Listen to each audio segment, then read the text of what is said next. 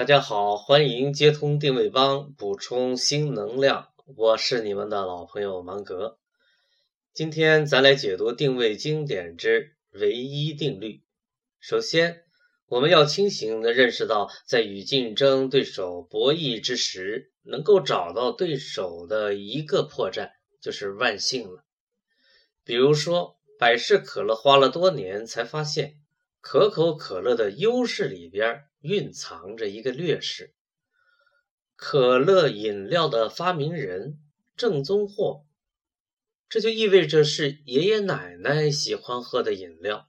对，年龄因素就是它的劣势。于是百事可乐抓住这一个突破口，乘胜追击，请了那个时代几乎所有新艺术的代表人物来当代言人，并把自己标榜为。年轻人的可乐，而在认知经验层面，年轻人骨子里边天生有一股子要脱奶、要自立的情节，于是百事可乐品牌成功了，成了可乐大战里二虎相争不可或缺的角色。但是，但是，但是，今天在互联网时代。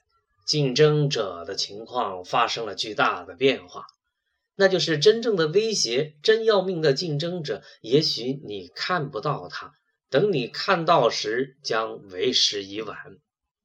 那怎么办呢？那就要用更多的精力来关注用户，而不是竞争对手。